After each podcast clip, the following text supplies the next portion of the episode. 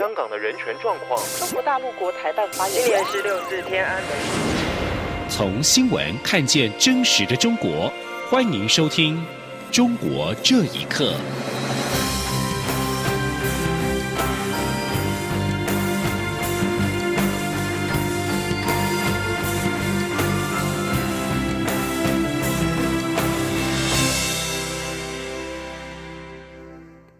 听众朋友们，晚安，欢迎收听《中国这一刻》，我是李自立。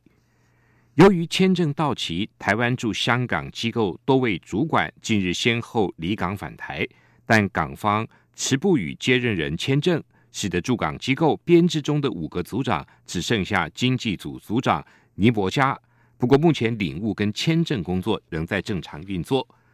台北办事处是陆委会驻港机构。统筹跟主导其他驻港机构的工作。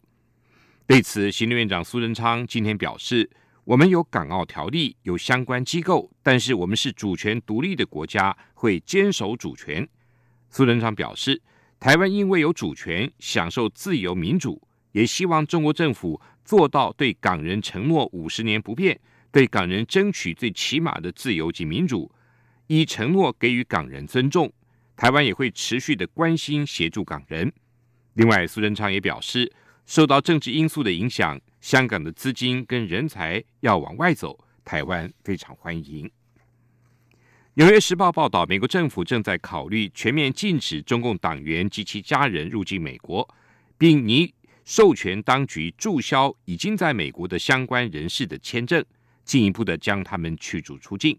尽管官方尚未证实。但是已经加剧了美中关系的紧张气氛。请请听以下报道：美国政府十六号表示，对于向中国施压，所有选项都是开放的。纽约时报报道，川普总统正在考虑一项提议，拒绝让所有中国共产党员入境美国，包括人民解放军成员、中国国营企业高层主管等等。估计受影响人数将超过三亿。《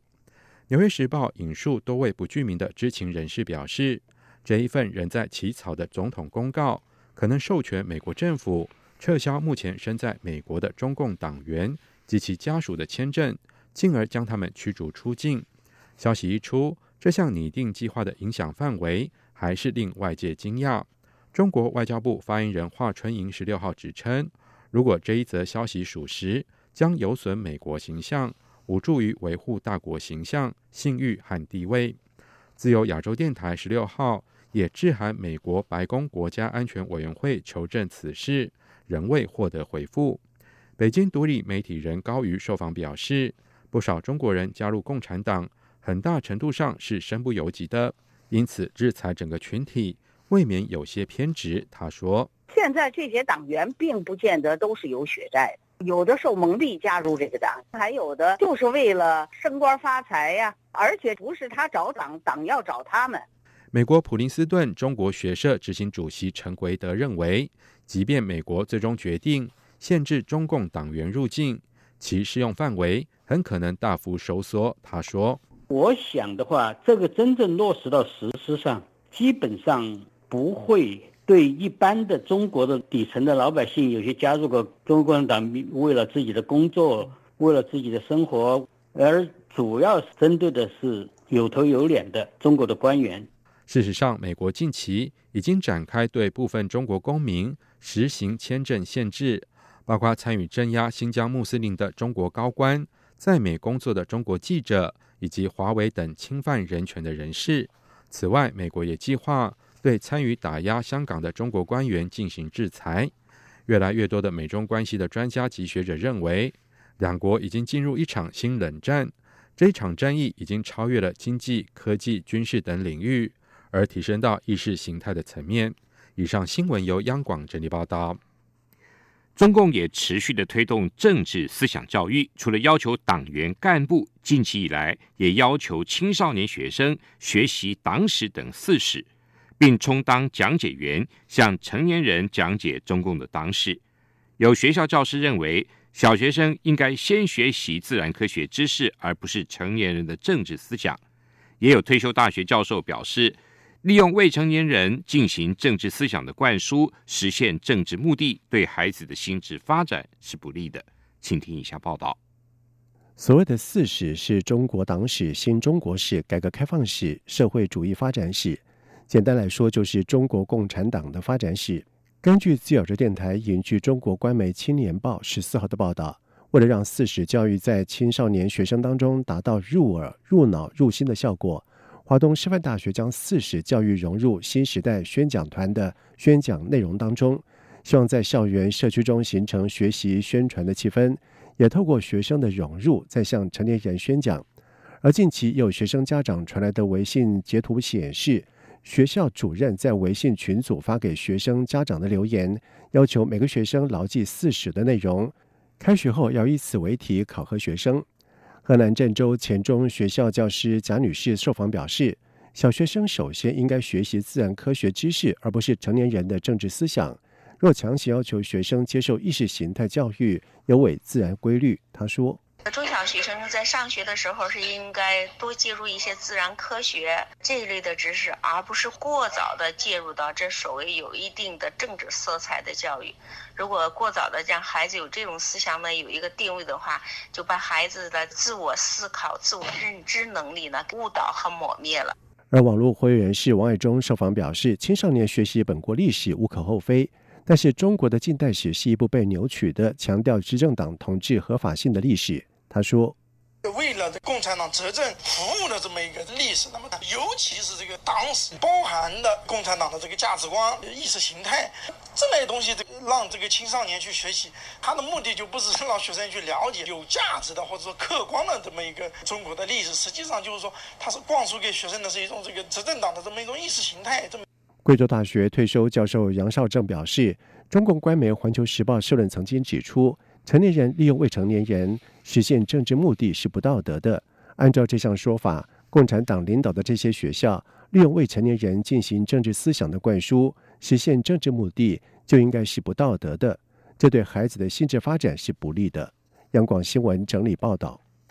俗称武汉肺炎的 COVID-19 疫情的冲击仍未平息。而中国南方又遭遇到近年来最严重的洪灾重创，民众的主要肉食品猪肉价格从上个月开始累积的涨幅已经超过百分之十五。学者认为，猪价飙升跟洪灾有很大的关系，而要根本解决猪肉供应的问题，还是需要依赖美国。请听以下报道：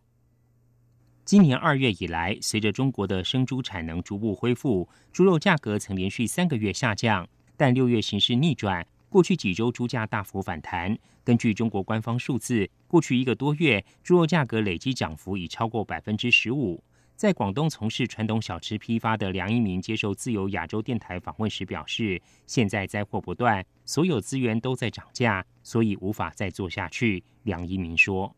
花肉肉价已经超过四十块钱一斤，四斤了。对于我们这种小作坊，就根本已经没不可能再做下去。”是现在呢，都是都是天灾人祸的时事，我们根本就不可能涨价的。但是我们不涨价呢，所有都自然都涨价，有很多朋友都已经消费不起了，所以呢，我就没没有办法再做得下去。中国金融学者贺江斌认为，猪价飙升与洪灾有很大关系。他说，养殖户的生猪运不出来，尤其是很多省市的交通受到极大影响，也有很多养猪场淹水，成本运费也高。贺江斌认为，要长远解决猪肉供应问题，还是需依赖美国肉品的进口。贺江斌说：“正常的从美国进口猪肉、猪、羊、牛畜牧产品的价格，它比较低，也可以拉低这个中国的这方面肉类产品的价格。因为我们自己去生产大豆，一个是成本也比较高，再一个土地面积也比较有限，这个贸易战的影响。”呃，一会儿进口美国的大豆，一会儿不进口，一会儿进口美国的猪肉，一会儿又不不进口，这样就会造成对自身的猪猪肉的价格造成很大的影响。外界关注洪灾是否会像两年前爆发的非洲猪瘟持续冲击猪价。中国农业农村部的看法较乐观，认为随着本月可出栏的商品猪逐渐增加，今年第三季之后猪肉的供应将逐步缓解。央广新闻整理报道。中国国务院总理李克强所提出的地摊经济遭到官媒降温，但最新的数据显示，中国虽然经济复苏，就业压力仍然很大。中国商务部近日宣告要推进小店经济，计划到二零二五年建成小店集聚区一千个。李克强在山东烟台考察时称赞地摊经济、小店经济是人间的烟火，是中国的生机。但之后陆续有多家官媒发文，指地摊经济升温不能发烧，或称北京代表国家形象不适合搞地摊经济，地摊经济因此无疾而终。不过，中国十六号公布的国民生产毛额 GDP 的数据显示，虽然经济成长由负转正，复工复产率增加，但是就业跟消费复苏缓慢是隐忧。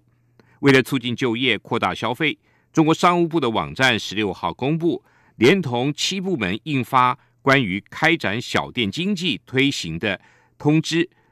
并且做出了工作部署。通知指出。要坚持政府引导、市场主导、优化营商环境为主攻的方向，以稳定就业、扩大内需、促进消费、提升经济活力为目标，推动形成多层次、多类别的小店经济发展体系。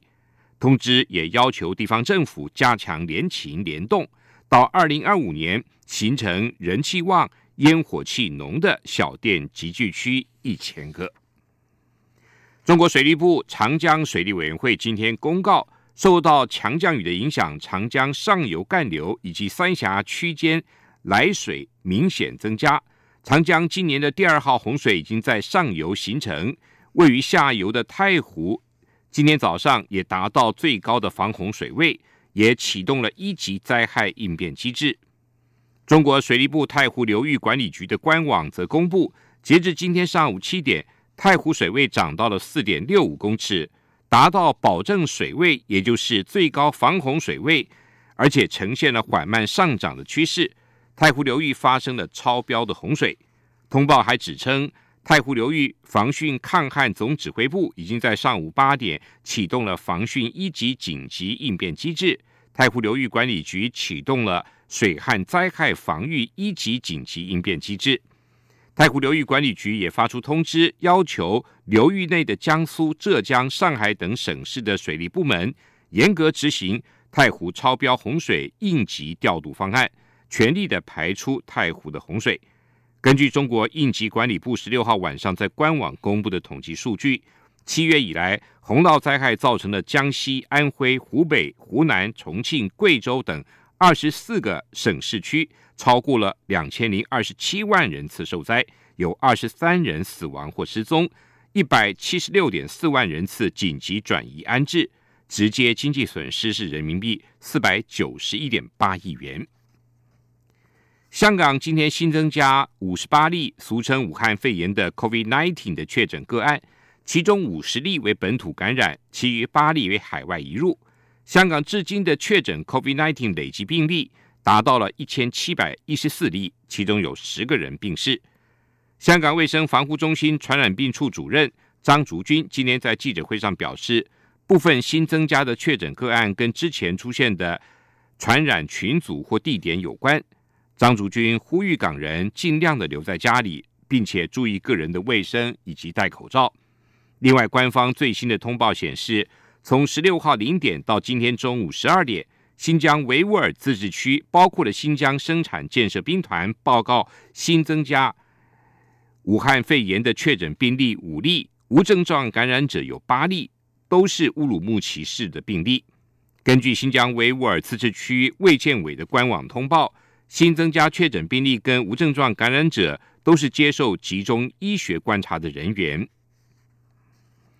香港立法会选举将在九月六号举行，但是根据报道，香港选举事务处今年发表今年的正式选民的登记册，地方选区正式选民登记册载有超过四百四十六万人，已经登记的选民可以在立法会换届选举投票。